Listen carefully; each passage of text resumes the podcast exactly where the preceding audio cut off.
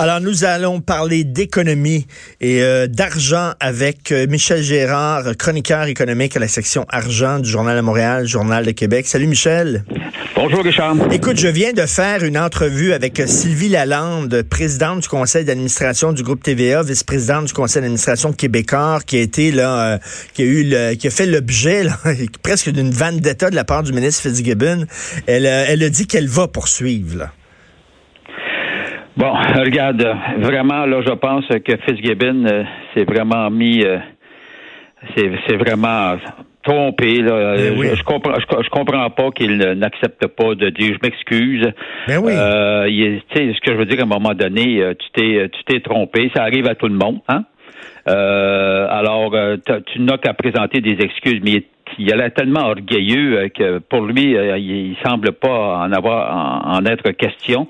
Or, moi, ce que je trouve épouvantable dans ce dossier-là, euh, c'est de voir euh, que du haut de, de, de, de, son statut de ministre de l'économie, euh, il est il, a osé dire pareil Henri contre euh, Mme Lalande, alors laissant entendre que euh, que si Desjardins, tu comprends-tu, euh, ne voulait pas eh ne voulait pas financer Capital Média, c'était parce que Mme Lalande était sur le conseil d'administration de, de, Québécois, présidente du conseil d'administration de TVA. Il faisait un lien sur le fait que PKP voulait mettre la main sur Capital Média. Ben voyons donc. Alors tu fais tes vérifications, puis finalement la preuve a été faite à l'effet que elle était même pas au courant. elle était même pas au courant. ça n'a jamais été porté à la connaissance du conseil d'administration de Capital de Capital Régional euh, Desjardins et euh, dont elle était la, présidente du conseil d'administration. Alors, voyant cela, il n'avait qu'à dire je m'excuse, bon, parce ben que lui,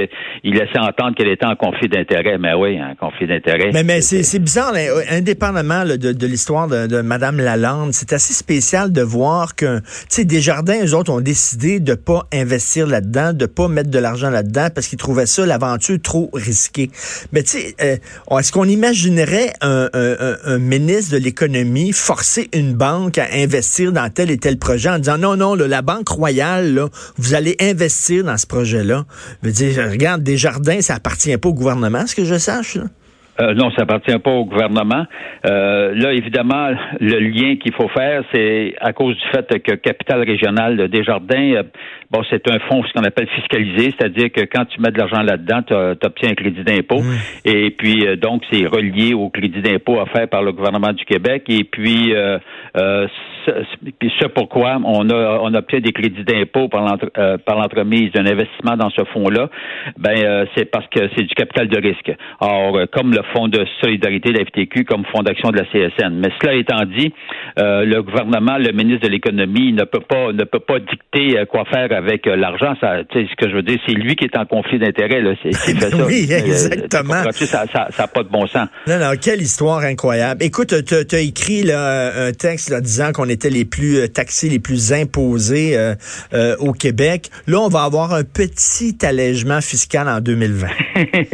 C'est ça. Le ministère des Finances fait qui relève maintenant de Éric Girard. Or, euh, le ministre des Finances, Éric Girard. Alors, le ministère des Finances, euh, chaque année, c'est traditionnel, euh, envoie un beau communiqué pour dire, écoutez, là, chers Québécois, vous allez avoir droit à, une, à, un bel allègement fiscal cette année. L'allègement fiscal étant attribuable au fait qu'on indexe les paramètres les paramètres euh, fiscaux. Les paramètres fiscaux, il y a 72 mesures. Tu sais, c'est les crédits d'impôt, les déductions, etc. Alors, quand on remplit nos déclarations de, de, revenus. Alors, on les, et, chaque année, on, on, les indexe. Alors, et puis évidemment, le fait d'indexer cela, euh, ça fait que c'est comme l'équivalent d'un allègement fiscal. Et pour l'année 2020, donc, l'an prochain, euh, euh, on nous accorde une indexation de 1,72% ce qui équivaut à un, allègement fiscal de se vanter le gouvernement, le go, de 527 millions. Ce qu'il dit pas, évidemment, dans, dans le même communiqué, c'est qu'il euh, se retourne d'abord, puis il va nous chercher en 2020 2 milliards de plus en impôts. Bon. Net. Il fait un petit peu. En fait. OK, la main, la main gauche, la main gauche nous donne 20, nous met 25 cents dans nos poches, puis la main droite va chercher deux piastres. Ben oui, mais voilà, c'est ça. C'est qu'en termes de profit net, il va chercher 2 milliards de plus parce que euh, les revenus augmentent, c'est-à-dire les salaires augmentant, l'économie allant relativement bien. En tout cas, bref, toujours est-il qu'il va nous chercher un 2 milliards de plus. Si tu veux vraiment remettre l'argent dans, dans le portefeuille des Québécois, ce que tu fais, c'est que si tu vas chercher plus d'argent, ben écoute, baisse le taux d'impôt. Ben oui. Puis là, à ce moment, non, mais baisse le taux d'impôt, puis à ce moment-là, ça serait kiff-kiff. Ben oui. Comprends-tu? Alors, mais là, mais, mais, c'est de voir. et puis, regarde, tous les gouvernements qui se sont succédés, c'est toujours la même stratégie.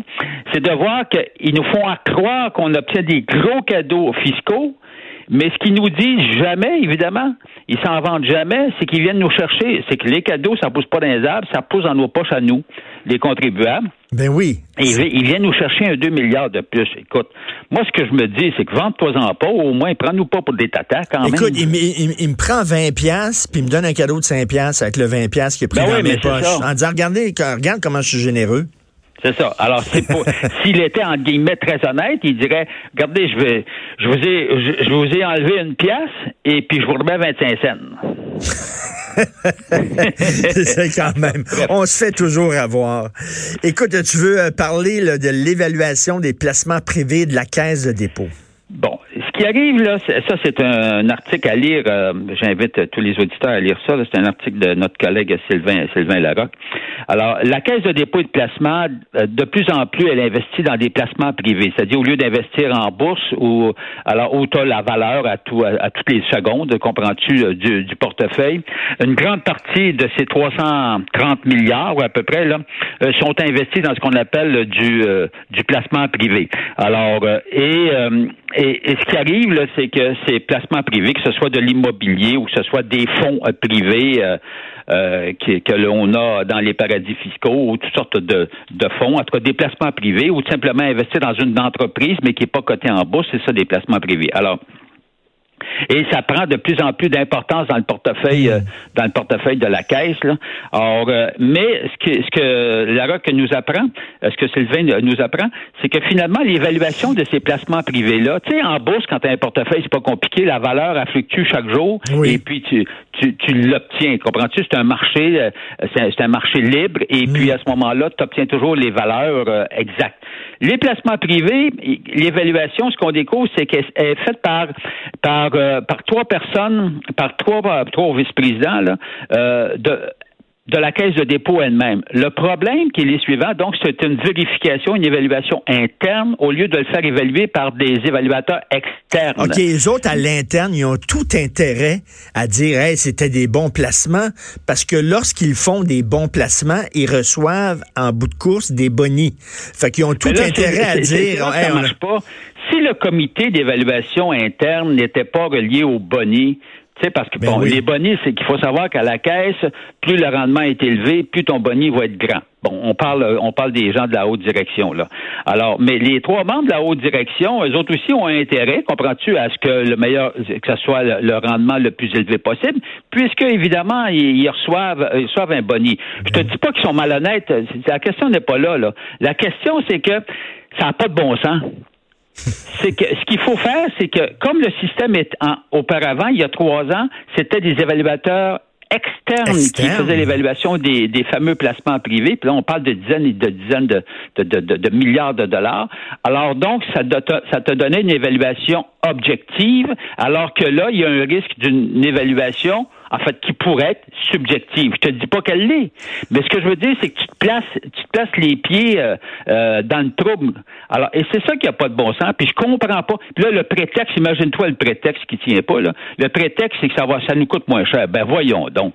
Écoute, quand tu gères 300 milliards de dollars, cher, à un moment donné, il faut pas une coupe de millions près, là, on s'entend-tu là? Ben oui, puis il faut que l'évaluation, c'est toujours ça là, c'est que il faut que tu évites l'apparence de conflit d'intérêts. Là, on, on fait pas des, des Fitzgibbon de nous autres, on, on dit pas qu'il y a un conflit d'intérêts là. Mais non, mais j'invite faut... M. Fitzgibbon à, se prononcer sur ce dossier-là. Ben oui, parce que euh, c'est eux autres qui vont évaluer, ben c'est eux autres qui vont évaluer la valeur de leur placement, mais en même temps, ils ont, ils ont presque tout intérêt à dire c'est un bon placement parce que s'ils font des bons placements, ils ont des bonnies à la fin de l'année. C'est ça qui c'est ça qui marche pas.